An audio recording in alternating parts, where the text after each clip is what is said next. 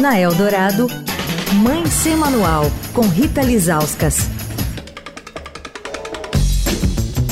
Oi, gente, Mãe Sem Manual de volta nessa semana dedicada a esclarecer dúvidas sobre os bebês que nascem prematuros, que nascem antes do tempo.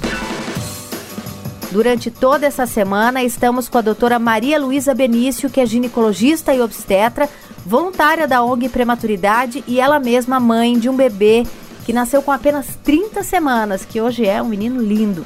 Doutora, senhora é obstetra, teve um bebê prematuro, né? Isso mostra que um bebê pode nascer antes do tempo em qualquer família. Como é que foi que isso aconteceu com você? Foi uma surpresa para nós. Foi uma gestação que vinha vindo sem nenhuma intercorrência, né? Na verdade, vinha, eu estava trabalhando normalmente, não tive nenhum sintoma, nenhuma cólica, fazendo um pré-natal super correto durante um exame de ultrassom, nós notamos que o João já estava em sofrimento, com 27 semanas. E ele estava de extremo baixo peso, muito abaixo do que a gente esperava.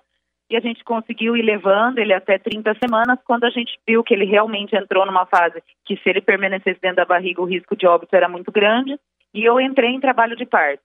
Então, a gente não teve como prorrogar um pouco mais essa gestação.